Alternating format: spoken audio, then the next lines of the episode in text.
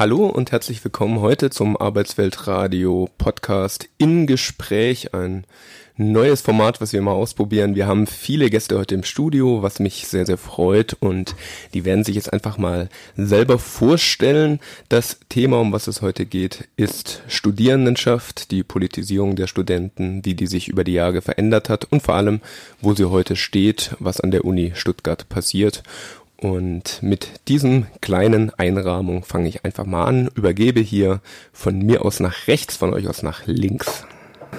Ja, guten Tag, Alexander Ropel, mein Name, Jugendbildungsreferent des DGBs und mein Job ist sozusagen die Studierendenarbeit in Baden-Württemberg zu koordinieren.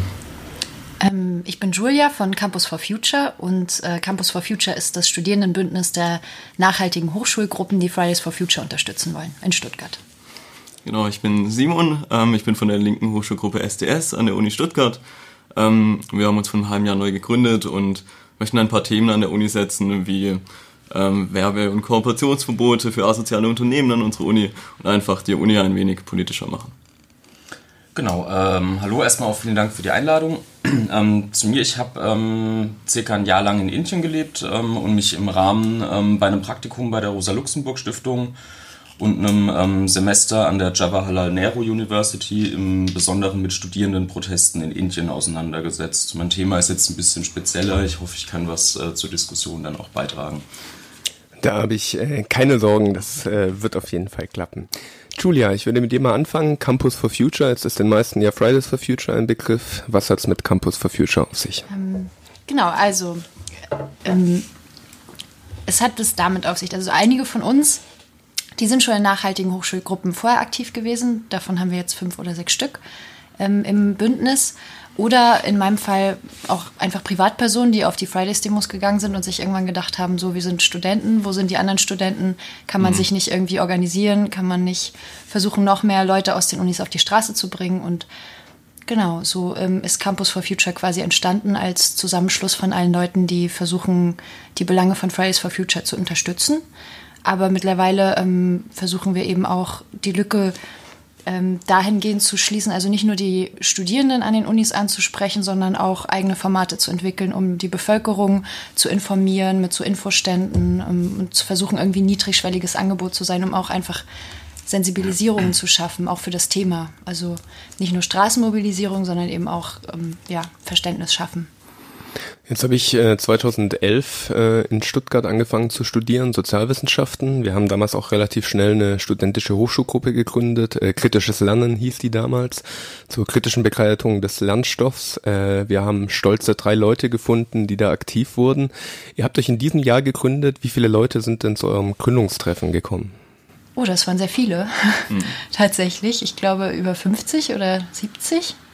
Ähm, das sind jetzt aber nicht alle Leute, die jede Woche kommen und äh, quasi äh, aktiv was machen. Aber zu den großen Demos würde ich sagen, kommen da schon viele Studierende auch, die durch uns mobilisiert werden. Ähm, das Kernteam sind vielleicht so 10, 15 Leute. Kommt auch darauf an, was für Aufgaben man so übernimmt. Also wir haben auch verschiedene Bereiche. Wir machen zum Beispiel auch so faktenbasierte Social-Media-Arbeit und so. Das sind dann Leute, die sieht man vielleicht nicht so häufig. Genau. Ähm, aber ja, an sich würde ich schon aber sagen, dass, äh, also ich habe mir sagen lassen, an der Uni Stuttgart, an der ich jetzt nicht bin, ich bin an der Musikhochschule, da ist es nochmal ein ganz anderer Schnack, aber an der Uni Stuttgart ähm, ist es relativ schwierig, halt Leute zu finden, die sich wirklich durchgängig für diese Themen irgendwie einbringen wollen. Und es ist immer wieder so ein Suchen und Angebote machen und dann hat man wieder eine Veranstaltung oder so ein Event, wo dann Leute kommen und dann ebbt das wieder ab. Ja. Wie ist denn da der Einfluss bei anderen Hochschulgruppen? Also die, äh, den SDS gibt's ja auch noch nicht so lange in Stuttgart. Als ich in Stuttgart studiert habe, hieß das Ganze noch linke Hochschulgruppe. Hatte meines Wissens immer so fünf bis sechs äh, Aktive, die man, die man kannte, die man gesehen hat. Ähm, was ist dein Eindruck? Äh, sind es mehr Leute auch bei euch geworden durch die Veränderungen in der Studierendenschaft, durch Fridays for Future? Ja, also ich glaube definitiv, da ist mehr Grundmotivation da. Also an unserem Grund Gründungstreffen vor knapp einem halben Jahr ähm, waren wir 14 Leute. Wir hätten eigentlich gar nicht damit gerechnet. Äh, wir haben eher in unsere Studiengängen ein bisschen rumgefragt, ein bisschen die, die äh, Freunde und Kommilitoninnen akquiriert. Ähm, aber dann kamen doch viele von auswärts, die sich einfach dafür interessiert haben. Äh, wir waren auch positiv überrascht über den Zuspruch auf Insta oder einfach als wir eine soziale Medienpräsenz aufgebaut haben, wie viele Leute sich dafür interessiert haben. Und kürzlich auch bei unserer ersten Veranstaltung, die sich auch ums Klimathema ganz lokal bei uns in Stuttgart, um so Kommunalpolitik rund um Klima, Umwelt und was man quasi vor Ort machen kann, gedreht hat. Die war auch erstaunlich gut besucht. Ähm, hätten wir anfangs, glaube ich, nicht damit gerechnet, dass es so gut funktioniert. Wie kommt man darauf, im Jahre 2019 ein SDS zu gründen? Gute Frage. Ähm, also generell, ähm, ihr habt es ja damals auch in die eigene Hand genommen. Äh, ich studiere jetzt auch schon ähm, knapp fünf Jahre an der Uni Stuttgart und ich habe eigentlich kaum politische Präsenz an der Uni gesehen. Also ähm, man muss schon sich sehr interessieren und sehr umschauen. Ich war vor einem Jahr bei der Islamwoche und habe da erfahren, dass wir ähm, acht bis zehn muslimische Hochschulgruppen haben, zu denen ich ja gar keinen Bezug hatte, wo ich gar nicht wusste, dass die eigentlich so aktiv auch an der Uni sind, aber halt eigentlich auch all diese Hochschulgruppen, die weniger aus ihrer Bubble rauskommen oder weniger Öffentlichkeitsarbeit machen und mit Plakaten vielleicht ihre Veranstaltungen bewerben. Und wir haben uns einfach gedacht, wir möchten die linken Themen mehr an der Uni platzieren. Ähm, allgemein wäre meine Einschätzung, dass äh, linke Politik in Baden-Württemberg und auch in Stuttgart ähm, ja an äh, sich neuer Beliebtheit erfreut ähm, und wir, die da begeistert sind und dahinter stehen, haben uns gedacht, warum nicht auch an der Uni? Und genau, da sind wir gerade dran. Aber wie vorhin auch schon gesagt wurde, so das dauerhafte Leute bei der Stange halten und zu den Planungstreffen zu kommen, das ist immer noch eine Herausforderung, die wir auch sehen. Alex, du hast erzählt, der Deutsche Gewerkschaftsbund äh, ist jetzt äh, auch an der Uni aktiv mit dir in Persona, ist eine neue Stelle geschaffen in Baden-Württemberg, der die Studierendenarbeit koordiniert. Was will denn die Gewerkschaft an den Unis? Ich sag mal so, ähm, jeder Zweite eines Jahrgangs macht ja mittlerweile ein Studium. Jeder fünfte Erwerbstätige hat einen Hochschulabschluss und an ein letztes Wintersemester gab es in ganz Deutschland 2,9 Millionen Studierende. Äh, ich finde, die Zahlen zeigen, ähm, wir müssen die Studierenden als Zielgruppe einfach mehr in den Fokus und mehr in den Blick nehmen, ähm, damit wir auch langfristig handlungsfähig bleiben, ähm, damit wir auch die äh, Präsenz im Betrieb erhalten können, damit wir streikfähig bleiben, damit wir unser interessenpolitisches Mandat wahren können. Genau, und das sind unsere Ziele letztendlich, dass wir das behalten. Jetzt äh, geht es ja heute auch ein bisschen um den Blick, äh, wie sich die Gesellschaft äh, verändert hat über die Jahre. Deswegen habe ich mal jemanden mitgebracht, äh, der ist vom SDS und äh, der wurde mal in einem Interview gefragt, was denn deren Antrieb ist, um sich im SDS zu organisieren. Das würde ich einfach mal ganz kurz einspielen. Den Kerl kennt ihr vermutlich, er heißt äh, Rudi Dutschke. Hm. Herr Dutschke, Sie wollen die Gesellschaftsordnung der Bundesrepublik verändern. Alles soll von Grund auf anders werden. Warum? Ja, 1918, um damit zu beginnen, erkämpften die deutschen Arbeiter- und Soldatenräte den Acht-Stunden-Tag. 1967 arbeiten unsere Arbeiterinnen und Arbeiter und Angestellten lumpige vier, fünf Stunden weniger pro Woche. Und das bei einer ungeheuren Entfaltung der Produktivkräfte, der technischen Errungenschaften, der eine wirklich sehr, sehr große Arbeitszeitreduzierung bringen könnte.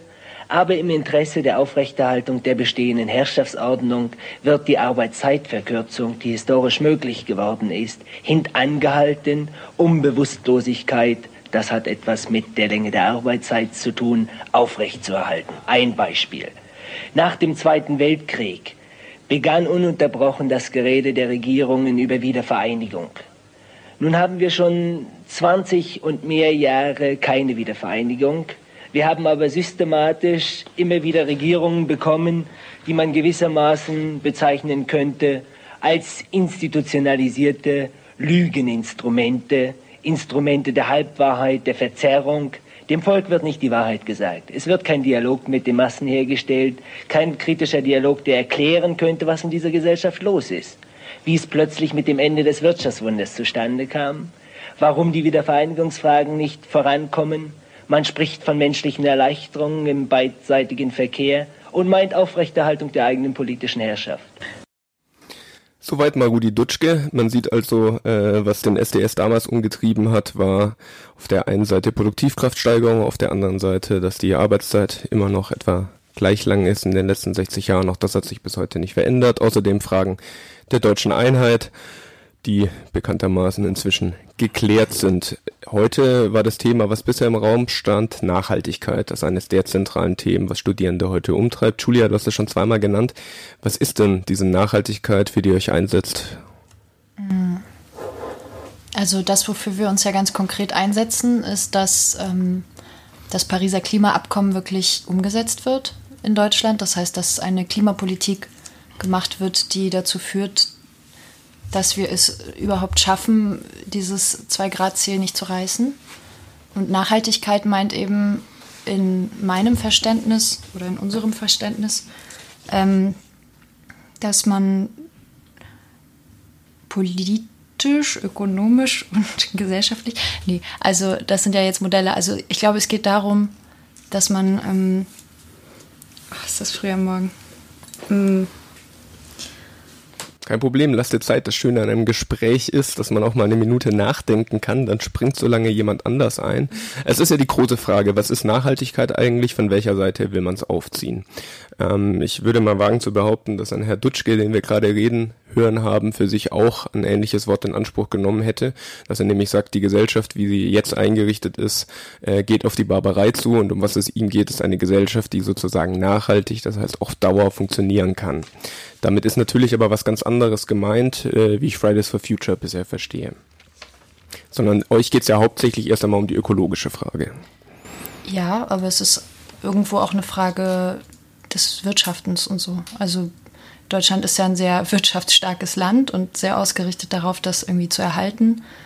Ähm, und für uns ist einfach wichtig, dass wissenschaftliche Erkenntnisse in die kommende strukturelle Politik irgendwie mit einfließen, dass es ähm, zum Beispiel einen CO2-Preis gibt, der irgendwie Sinn macht, dass es einen Kohleausstieg gibt, äh, ganz bald und nicht erst in weiß Gott wie vielen Jahren.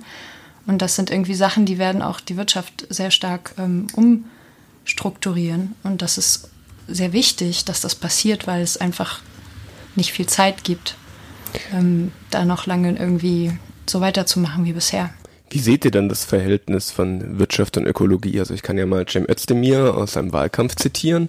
Da habe ich noch klar im Kopf, da steht zwischen Wirtschaft und Ökologie passt kein Oder. Damit soll gemeint sein, wer eine ökologische Wende haben will, der muss weiterhin profitabel und mit Wachstum wirtschaften und genau in dem Sinne ist der ökologische Umstieg möglich. Ist das die Position des äh, SDS und der Gewerkschaft? Also ich grätsche jetzt mal rein und würde sagen, nee, das ist wahrscheinlich völlig falsch. Also das ist ja genau so, wie man es nicht machen kann. Also wenn, wenn, man in einer, wenn man in einer Ökonomie lebt oder in einer Wirtschaftsweise lebt, die halt einfach darauf angewiesen ist, ständig zu wachsen und zu wachsen und sich neue quasi Akkumulationsmöglichkeiten zuzulegen, dann naja, geht das halt irgendwann, wie man jetzt, glaube ich, sehr eindrücklich sieht, einfach auf Kosten der Umwelt und auf Kosten der Nachhaltigkeit. Also es muss es muss äh, ein radikales Umdenken in der Frage irgendwie stattfinden, wie wir denn wirtschaften und eben nicht sagen, ja gut, wir machen jetzt irgendwie so einen grünen Kapitalismus oder sowas. Ähm, das widerspricht jeglicher Funktionsweise vom Kapitalismus. Also das klappt halt schlicht und ergreifend nicht.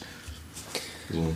Na klar, mein Gedanke war folgender. Äh, Rudi Dutschke hat in seinem äh, kurzen äh, Beitrag, den er netterweise heute hier für uns angesprochen hat, äh, erwähnt, dass es ihm um das Verhältnis von Produktivkraftentwicklung geht, also wie auf der einen Seite immer mehr in weniger Zeit hergestellt werden kann und dass auf der anderen Seite dieser Reichtum offensichtlich nicht bei den Leuten ankommt. Die müssen nämlich immer noch so viel arbeiten, wie sein Bezugspunkt war, glaube ich, 1918. Jetzt wäre die Frage jetzt damit ein ganz anderes Thema angeschnitten, was mit der Ökologie und dem Thema, was heute viele Studierende umtreibt, gar nichts zu tun hat? Oder gibt es ein inneres Band, ein Verhältnis von diesen beiden Sachen? Und die wäre die Frage, habt ihr ein Angebot, wo eigentlich dieser Zusammenhang liegen könnte? Oder? Das wäre eben die andere Seite. Sagt ihr, nein, das hat nichts miteinander zu tun. Was will der komische Vogel hinter dem Mikrofon von mir? Also für mich hat das schon was mit der Frage von Postwachstum und so zu tun, dass wir super, super viel effektiver arbeiten jedes Jahr und irgendwie jede neue Generation sonst was leisten muss an irgendwie mehr als die Generation davor. Und ähm, da ist einfach gar kein Ende irgendwie, weil das nicht angelegt ist. Und ähm, wir setzen, also das ist natürlich, verstehen wir uns irgendwo als unpolitisches Bündnis und es ist auch irgendwie ein bisschen ähm, darüber gestritten worden, ob wir es machen sollen. Aber zum Beispiel sind wir auch Mitveranstalter von einer Reihe mit Nico Pech, der hier sprechen wird im Januar. Und es ist schon irgendwie eine wichtige Frage zu sehen, ist es überhaupt möglich, die planetaren Grenzen irgendwie zu wahren, wenn man ähm, ja immer weiter in diesem irgendwie Effektivitätswettbewerb drin steckt. Und ähm, Nachhaltigkeit, jetzt bin ich doch wieder da, äh, ist ja eben nicht nur Effizienz, sondern auch Suffizienz und Konsistenz. Und mhm. gerade bei Suffizienz ähm, ist, glaube ich, ähm, auch in, bei Campus for Future ist da ein großer Claim, sich damit auseinanderzusetzen und zu schauen, irgendwie, was brauchen wir wirklich für ein gutes Leben und wie können wir das umdefinieren, wie viel wollen wir denn arbeiten und so. Ähm, also ich verstehe Rudi Dutschke da schon sehr. Also ich habe, glaube ich, ich persönlich auch überhaupt keine Lust, irgendwie 40 Stunden zu arbeiten, um da sonst was für Rekordgewinne einzufahren, wenn das am Ende nur dazu führt, dass irgendwie das noch enger aussieht für den Planeten und ich total alle bin. So. Also. Jetzt sind wir bei einem sehr grundsätzlichen Thema gelandet, nämlich äh, bei der Frage, was äh, für eine Welt wollen wir, was für eine Arbeitswelt äh, wollen wir. Dafür haben wir den Andreas heute ja auch da, weil das sind natürlich Fragen, äh, die weit über Deutschland hinausgehen und die man sich auch in anderen Ländern stellt und die immer, wenn junge Leute aufeinander kommen, normalerweise diskutiert wird. Nämlich die Frage, was wollen wir mit unserem Leben anfangen und wie zufrieden sind wir mit den Verhältnissen, in die wir hier in diese Welt gesetzt sind. Du hast in Indien studiert und deine Masterarbeit über Studierendenproteste in Indien geschrieben. Magst du uns dazu mal etwas erzählen? Ich gehe einfach mal davon aus, dass unsere Zuhörerinnen und Zuhörer eher weniger Experten sind für die ökonomisch-soziale Lage in Indien und äh, von daher gerne auch Einführendes. Ähm, okay, also, also erstmal um den, um den Konflikt um die Universitäten zu verstehen, braucht man, glaube ich, so ein gewisses Hintergrundwissen über so politische und ökonomische Rahmenbedingungen, die man da hat. Die sind grundverschieden, aber irgendwie auch gar nicht mal so arg. Äh, also vielleicht mal historisch so ein bisschen anzufangen. Also Indien war nach der Unabhängigkeit relativ lange ein sozialistisches Land, war in der blockfreien Bewegung, gab einen sehr großen Fokus auf so demokratische Mitbestimmungsmöglichkeiten, Meinungsfreiheit, Pressefreiheit und so weiter. Und ähm, leider eine absolut äh, frappierende Armut.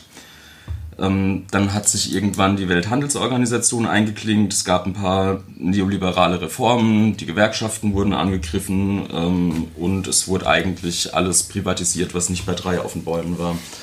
Ähm, also auch staatliche Universitäten. Das ist, naja, was letztlich irgendwie so ein ähnliches Ding, was man, was man auch irgendwie in Europa nach der Wirtschaftskrise beobachten konnte. Ähm, genau der große Unterschied ist nur, oder das große Problem ist, dass die Partei, die das letzten Endes durchführt, also die hindu-nationalistische BJP, naja, die beziehen sich völlig ungeniert auf Mussolini und Hitler. Ähm, es werden eigentlich so alle Errungenschaften, die diese antikoloniale Bewegung mit sich gebracht hat, ausgehöhlt. Ähm, es gibt doch mit einer erschreckenden Häufigkeit irgendwelche Massaker an religiösen oder anderweitigen Minderheiten und so weiter und so fort. Ähm, aber ein sehr, sehr wichtiger Punkt ist eben gerade vor diesem, vor diesem Hintergrund, der halt wirklich scheiße ist und, und dem ganzen Mist, der gerade passiert, ist, dass ähm, Studierende trotzdem in ehemaligen Kolonien eine total wichtige soziale Rolle einnehmen. Und es waren eben häufig Studierende, die dann quasi einen sehr wichtigen Beitrag eben zum Ende vom Kolonialismus geleistet haben. Einfach durch Massenproteste und so weiter und eben auch diese neu geschaffene Nation oder neu entlassene Nation mal mehr und mal weniger erfolgreich aufgebaut haben. Das heißt, man hat dort einfach ein sehr, sehr großes Bewusstsein für Studierende als Hoffnungsträger. Ähm, um das mal kurz an einem, an einem Beispiel zu verdeutlichen, an der Uni, an der ich studiert habe, die hat so, ein, so eine exponierte Stellung, weil das auch so eine Modelluniversität ist. Ähm, da hat halt so das indische Äquivalent zur Tagesschau hat von den Asterwahlen live berichtet. So, das äh, genau das muss man sich so ein bisschen vor Augen halten. So ähm, durchaus eine wichtigere Institution der Asta dort an der Uni als jetzt hier. Ja, also das, ähm, das liegt tatsächlich, wie ich gesagt habe, das ist so ein bisschen so eine herausstechende Modelluni. Da gibt es auch nur 8000 Studierende ähm, und ist eben insbesondere für Sozialwissenschaften ähm, einfach eine sehr, sehr renommierte Uni. Und die Uni selbst steht auch in der Tradition zu so einem, eben zu dem linken Antikolonialismus. Ähm, und es gibt einfach äh, einen Haufen total cooler demokratischer Mitbestimmungsmöglichkeiten. Es ist super inklusiv. Es gibt so ein Quotensystem, wo eben Menschen aus strukturschwachen Gegenden, ähm, aus sogenannten niedrigen Kasten oder auch von so Stammesgesellschaften und was in Indien auch eine Rolle spielt, eben Frauen, ähm, bevorzugt quotiert dann kostengünstiges Studium absolvieren können. Ähm, und dadurch hat man eben an der Uni so ein, naja, so einen Querschnitt der, naja, so, so die Sozialstruktur von der Uni bildet letzten Endes so einen Querschnitt vom jungen Indien ab. Ähm, genau, und was da eben an dieser Uni aufgrund von dieser Tradition ähm, ganz besonders wichtig ist, ist eben einfach so eine kritische Lehre und es wird einem permanent von morgens bis abends gesagt, hier ähm, hinterfrag alles, was wir dir erzählen. Ähm, keine Ahnung, Seminare werden teilweise drei Stunden überzogen, weil es geht dann über den Konflikt in Kaschmir und naja, da sitzen eben Leute im Seminar, deren Eltern sitzen in Kaschmir im Gefängnis. Also es ist klar, dass da so, ein, so eine intrinsische Motivation einfach ist, ähm, da, da mitzureden und, und quasi über diesen akademischen Betrieb eben seinen naja, sein Leben zu verbessern. So. Wahnsinn, hm?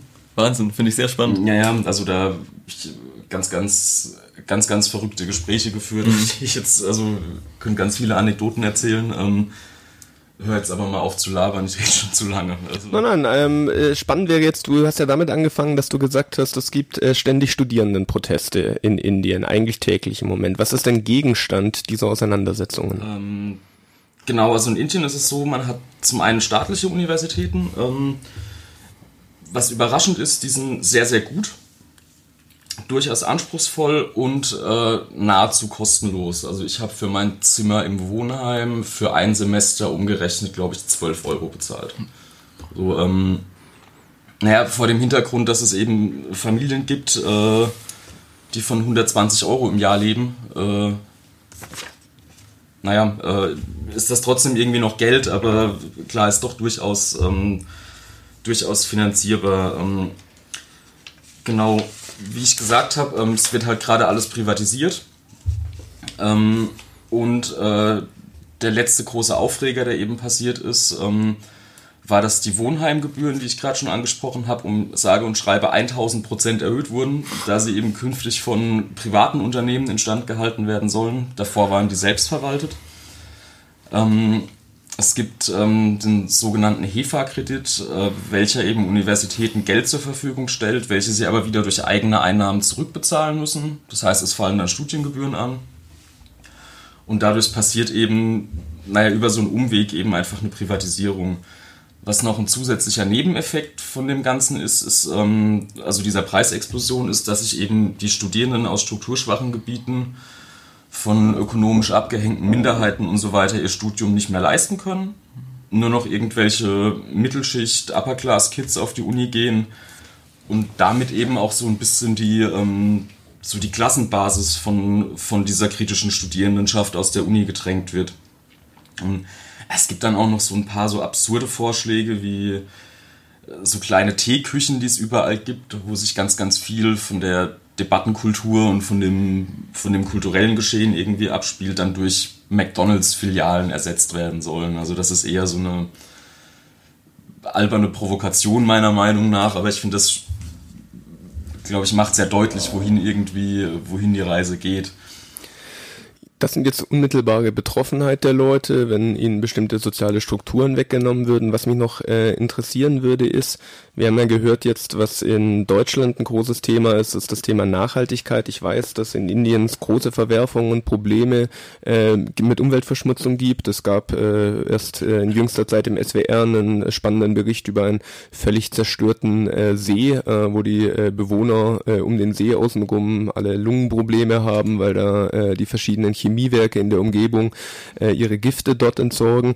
Wie taucht dieses Umweltthema auf? Wie taucht vielleicht sogar Fridays for Future dabei auf? Die sind ja immerhin eine, wenn auch sehr verschieden stark ausgeprägt, aber durchaus weltweite aktive Bewegung. Ähm, gibt's durchaus. Ähm, also gerade in Delhi ist das, ähm, ist das mittlerweile einfach Thema, weil das ist so, so ein bisschen eklig, das zu sagen, aber man steigt aus dem Flugzeug und eine Stunde später pupelt man in der Nase und das, was da rauskommt, ist schwarz. Also, also es ist äh, die Stadt tatsächlich mit der schlechtesten Luftqualität. Das ist mittlerweile ein riesengroßes Politikum.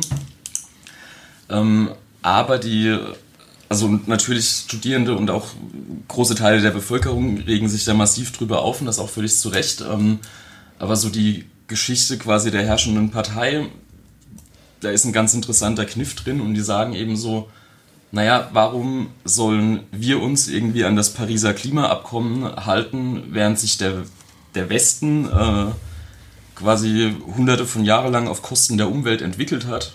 Jetzt plötzlich kommen sie und sagen, ihr dürft euch nicht mehr entwickeln. Ähm, also da, da, da, wird dann irgendwie so eine, so eine antikoloniale Perspektive irgendwie reinge, reingebracht, die auch einen Punkt hat, meiner Meinung nach. Also warum sollen wir jetzt irgendwie aus dem Westen mit dem Finger auf die Inder zeigen, wo wir über 100 Jahre lang die Natur kaputt gemacht haben und sagen, ah, aber ihr bösen Inder dürft das jetzt nicht mehr machen. Also das ist ein Punkt, den Greta Thunberg immer wieder anspricht. Also zuletzt bei einer Rede, die sie vor zwei Tagen gehalten hat, ich glaube in Spanien, wo sie nochmal betont hat, äh, dass sie da die Verantwortung aus Seite der Industriestaaten sieht. Da würde mich natürlich interessieren, gibt es da äh, von euch nochmal Spezifikationen, gerade von Campus for Future. Habt ihr euch mit der Frage schon beschäftigt, diese Ungleichzeitigkeit in verschiedenen Ländern, wie man darauf eigentlich reagieren will und in welcher Verantwortung man da Deutschland sieht im Verhältnis zu anderen Ländern? Also ich kann jetzt nur aus meinem eigenen Wissen quasi, ähm, also wenn man äh, sich anguckt, wenn man das kulminierte CO2-Emissionsding sich anschaut, also so über alle Jahre zusammengerechnet, da ist halt ähm, sind die westlichen Staaten sowas von über China und auch gerade die EU. Und in der EU ist halt Deutschland für die Hälfte der Emissionen verantwortlich. Also es ist Deutschland eigentlich eine richtig, richtig große Rolle, wenn man das historisch betrachtet. Und deshalb glaube ich, ähm, muss hier auch sehr, sehr viel passieren. Einfach aus so einem Gerechtigkeitsding heraus. Und weil man ja immer davon ausgeht, dass andere Länder sich dann vielleicht was abgucken. Und ja. Jetzt äh, mache ich mal auf äh, AfD. Deutschland hat doch nicht mal äh, 2% der internationalen CO2-Emissionen. Ja, genau, aber wenn man das historisch betrachtet, ist das halt völliger Quatsch. Da ist es weit über China hinaus. Also wenn man seit der Industrialisierung zusammenrechnet, da ist das, was Europa emittiert hat, halt monströs irgendwie. Ich meine, wir sind als Deutsche auf Platz 6 und vielleicht dazu eine Ergänzung dieser Ver Verweis auf China. Ähm, ja, lässt sich ja allein damit schon angreifen, dass sich da tatsächlich was tut. Also dass da eine, eine unglaubliche Umstrukturierung auch stattfindet und zum jetzigen Zeitpunkt ähm, erreichen die Chinesen ihre Klimaziele, wir Deutschen wohl kaum. Ja. Und äh, wenn man in, äh, in chinesischen Metropolen äh, keine Verbrennungsmethoden ähm, mehr zugelassen bekommt oder auch der Ausbau von erneuerbaren Energien, wenn man sich das anguckt, was da an Umstrukturierungen stattfinden und äh, wie China da eine Vorreiterrolle einnimmt, da müssen wir eigentlich nur sagen, dass es schade, dass wir das in Deutschland, insbesondere mit unserer historischen Verantwortung, eben ja, äh, nicht anberaumt bekommen, also dass diese Struktur Umstrukturierungen auch eigentlich nicht wirklich absehbar sind. Und China produziert ja auch nicht nur für sich selber, genau. sondern halt auch schon so lange für uns. Und das ist irgendwie auch, das muss man sehen in so einer globalisierten Welt, dass wir das letztendlich auch durch unsere Art zu leben irgendwie vorantreiben, was in, in, also in Entwicklungsländern oder so Schwellenländern passiert. Da wären wir doch gleich beim nächsten Thema. Jetzt ist ein paar Mal das äh, böse äh, erste Person Pluralwort gefallen. Wir. Die Frage ist doch eigentlich, wer ist dieses Wir? Wie ist denn das Verhältnis von privatem Konsum und gesellschaftlichem Wachstum? Also wer wir sagt, der denkt sich doch diese Gesellschaft als ein Verhältnis von, naja, da wird eben das produziert, was wir herstellen. Würdet ihr das unterstreichen? Liegt es an unserem individuellen Konsum, wie die Umwelt kaputt gemacht wird? Also ich glaube, in unserer allgemeinen Debatte äh, schauen wir viel zu sehr auf den Konsum. Ähm, insbesondere wenn man ein, ein, also wenn man perfekt bewusst ökologisch lebt, hat man immer noch als äh, Mitteleuropäer einen wahnsinnig großen ökologischen Fußabdruck. Allein auch äh, wie, wie wir wohnen, wie wir leben, äh, wie wir uns auch fortbewegen, da hängt so viel dran. Ähm, wir sollten uns da tatsächlich die Frage stellen, ob man nicht den Fokus mehr ähm, zur Produktion verschieben sollte und da die Fragen stellen sollte, möchten wir tatsächlich auch zukünftig noch so produzieren, wie wir es tun, auf eine Überproduktion ausgelegt, auf ein ähm, äh, kaum lokal oder, oder regional denkenden Handel, sondern eher diese die äh, globalen Perspektiven haben, hey, wo bekomme ich mein günstigstes Produkt her? Und das ist dann überhaupt kein Problem, wenn es eine Runde um den ganzen Globus macht, bis es bei uns ist. Ähm, ich glaube, da müssen wir vielleicht auch wieder mehr an Dutschke anknüpfen. Ähm, und die Fragen, die er damals ähm, sehr allgemeinpolitischer Natur aufgeworfen hat, ähm, wieder mehr in den Fokus rücken. Also sei es auch Arbeitszeitverkürzung ähm, und eben die Fragen, wie wir die, die Akkumulation nicht grün gestalten, sondern vielleicht ganz anders gestalten. Jetzt äh, ist der Vorschlag gefallen, man solle nicht den Konsum angucken, sondern die Produktion. Jetzt hat es mit der Produktion in dieser Gesellschaft etwas äh, an sich, das ihr alle kennt. Die findet nämlich privat statt. Hier ist das Privateigentum in Kraft gesetzt. Deswegen hat man als kollektives Wir nun wahrlich überhaupt keinen Einfluss auf das, was hergestellt wird. Das wurde ja auch angesprochen. Äh, jüngstlich gab es ein Interview vor etwa einem Dreivierteljahr mit einem Vorsitzenden der äh, Jungsozialisten, Kevin Kühnert. Der hatte darauf einmal hingewiesen und gesagt, dies wäre ja kein Gesetz, was in Stein gemeißelt ist. Er könne sich auch vorstellen, dass so etwas wie eine Autoproduktion wieder kollektiv stattfindet und hat dann von dem Klingelschild von BMW geredet, woraufhin eine politische Debatte entbrannt ist, die, sagen wir mal, etwas schwierig war. Ähm, Habe ich jetzt tatsächlich äh, bei euch rausgehört, ihr äh, wärt äh, hier mit dabei äh, bei dem Vorschlag, man müsse Produktion organisieren gesamtgesellschaftlich? Ja, aber hallo. das ist eine Frage, natürlich. Warum ist das noch nicht gesellschaftsfähig? Warum ist die Forderung nach Arbeitszeitverkürzung, wie sie zum Beispiel die IG Metall vertritt, durchaus bei ihren Mitgliedern beliebt, stößt gesamtgesellschaftlich allerdings auf die Abwehr, dass gesagt wird, äh, wir befinden uns jetzt äh, eben äh, nicht in einer Konjunktur, sondern in einer Rezension. Das ist doch die völlig falsche Antwort auf äh, Arbeitszeitverkürzung zu setzen. Was glaubt ihr, wo ist das Problem? Auf der einen Seite haben wir das Offensichtliche, was Julia schon angesprochen hat, äh, die Notwendigkeit, anders äh, zu wirtschaften, anders zu produzieren. Gleichzeitig werden Vorschläge, die in diese Richtung gehen, absolut abgeschmettert. Wie passt das zusammen? Ich glaube, weil Leute Angst haben, irgendwie abzusteigen und so. Also es ist ja in Deutschland ein großer Unterschied zwischen Menschen, die 40 Stunden arbeiten und Menschen, die 40 Stunden arbeiten. Also es ist, glaube ich, ähm, erstmal schwierig, Leuten zu vermitteln, die ähm, irgendwie einfach ganz normal ganz viel arbeiten müssen, um zu leben, dass sie das jetzt weniger machen müssen. Also auch mit allen Wünschen, die Menschen so haben, die sind ja nicht gleich und ähm, ich weiß, ja. Hm. Die Schwierigkeit, die du gerade angesprochen hast, äh, die sehe ich auch. Na klar, das ist das Verhältnis, wenn man weniger arbeitet, dann ist das Erste, an was man denkt, wir haben weniger Geld im Säckel. Man hat also hier den schönen Zustand, man arbeitet dafür, damit man an Geld rankommt. Die Arbeit ist so organisiert, dass sie dabei den, äh, das Leben kaputt macht. Äh, ja, nicht nur die Umwelt, sondern auch das eigene Leben. Wer 40 Stunden arbeitet, das hat Dutschke auch äh, schön diplomatisch angesprochen. Er hat gesagt, das ist dann auch eine Frage des Bewusstseins. Was er eigentlich damit gesagt hat, ist, das macht Leute auch dumm. Wer 40 Stunden arbeitet, der hat weniger Zeit, um sich mit anderen Dingen zu beschäftigen. Gleichzeitig hat man die Nötigung zu arbeiten. Jeder weiß, warum man das tut. Das ist nicht nur eine Bewusstseinsfrage. Das liegt nicht nur daran, dass die Leute alle deppert sind und eigentlich mit 20 Stunden viel besser leben würden, sondern dann fehlt ihnen eben das nötige Kleingeld. Eine Studentenbutze in Stuttgart kostet meines Wissens keine 12 Euro Miete, sondern wir sind momentan bei einer Durchschnittsmiete in Stuttgart bei, ich glaube, 56 Quadratmetern von 800 Euro. Äh, da ist dann schon relativ klar, warum man seine Zeit mit Arbeiten verbringt.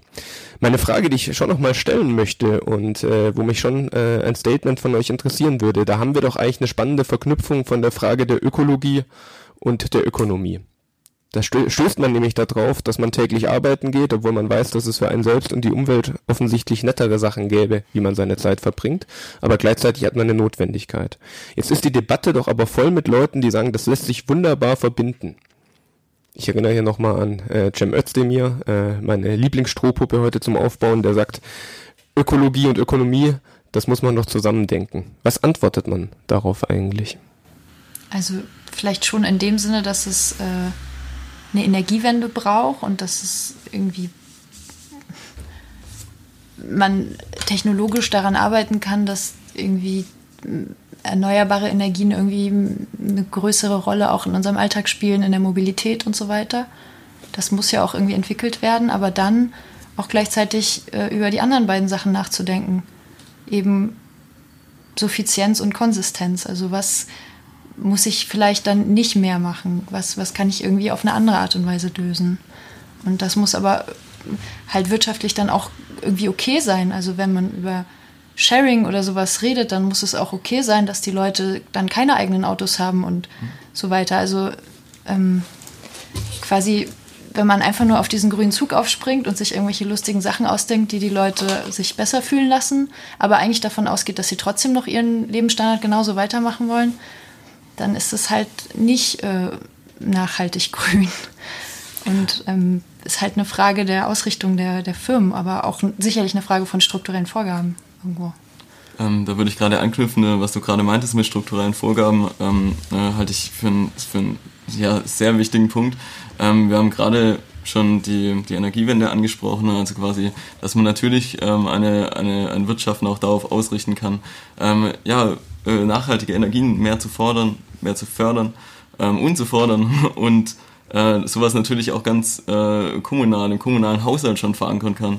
Ähm, ich würde ansonsten noch anbringen, dass ein großes Thema, also auch was Nachhaltigkeit angeht, für unsere Stadt und darüber hinaus das Thema Mobilität ist. Und du hast gerade schon angesprochen, ähm, Sharing-Angebote, ähm, allgemein, wie wir Mobilität denken, dass wir halt sehr viel über individualisierten ähm, Individualverkehr reden, ähm, motorisierten Individualverkehr und wir da in Stuttgart natürlich die, die, die Produktionsstadt schlechthin sind und wir haben die höchste Pkw-Zahl ähm, äh, seit immer. Und äh, sollten uns natürlich fragen, hey, könnten wir das nicht auch, noch an, auch anders machen? Könnten wir nicht Angebote schaffen, ähm, den öffentlichen Nahverkehr so zu stärken, dass Leute nicht mehr so darauf angewiesen sind, ein eigenes Auto zu haben, wo natürlich auch ähm, unglaublich viel eingespart werden könnte. Und an dem Punkt auch ist Stuttgart, was mir lange Zeit nicht bewusst war, Vorreiter, was Sharing-Dienste angeht. Stationäres Carsharing in Stuttgart wird als Erfolgsmodell gehandelt, ähm, dass ein stationäres Auto quasi sieben private Pkw ersetzt. Ähm, und das, das ist natürlich eine Richtung, die, die sollte man verfolgen und da durchaus auch wirtschaftlich denken. Aber ähm, die Zielvorgaben der Politik auf weniger und kleinere Autos auszurichten, das wäre auf jeden Fall mal der erste Schritt. Genau, ich wollte jetzt auch noch mal kurz was zu, äh, zu Cem Özdemir sagen. Also natürlich hat er dahingehend recht, dass sich äh, Ökologie und Ökonomie äh, quasi gegenseitig bedingen und so, und so weiter und so fort. Nur zieht er das halt völlig falsch auf. Also so ich finde, eine, eine, Demokratisierung von, von einem Produktionsprozess und eben einer Produktion nach, nach Bedarf. Und unter Bedarf verstehe ich jetzt auch mal gut, äh, wir wollen auch noch in 50 Jahren oder in 100 Jahren irgendwie auf dem Planeten leben, der halt dann nicht eine große Müllkippe ist. Ähm, also wenn, wenn eine Produktion eben danach gestaltet wird, äh, naja, dann, dann, dann passt das ja zusammen. Also wenn, solange allerdings äh, ein Verbrennungsmotor vom Markt als rentabler wahrgenommen wird und eben nicht äh, das Bedürfnis gesehen wird nach, äh, nach einem ökologisch verträglichen Individualverkehr, dann werden halt Verbrennungsmotoren gebaut. Also und dann hat man halt die falsche Ökonomie und dann wird es halt auch mit der Ökologie nichts. So.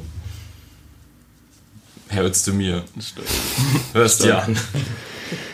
Der erzählt zu unseren fleißigen Zuhörern, von daher werde ich keine Sorgen haben, dass, äh, äh, dass er darauf nicht antworten wird.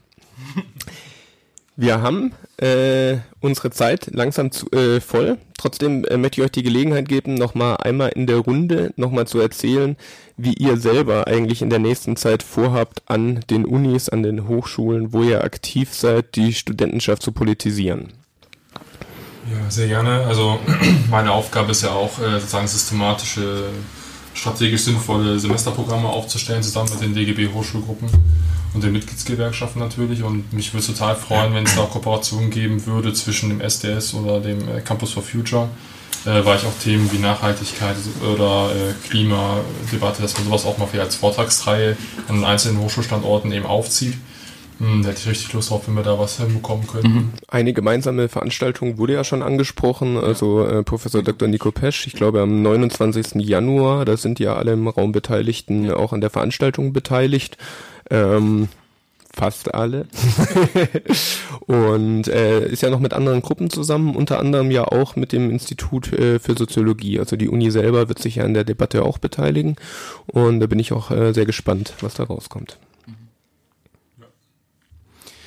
Julia, was ist Campus for Future? Wie seht ihr eure zu, nähere Zukunft an den Universitäten? Also wir sind ähm, nach wie vor halt dabei, ähm, Fridays zu unterstützen bei der Demo-Organisation. Wir übernehmen halt einmal im Monat eine Demo. Wir mobilisieren dafür, auch für die Großdemos in der Studierendenschaft.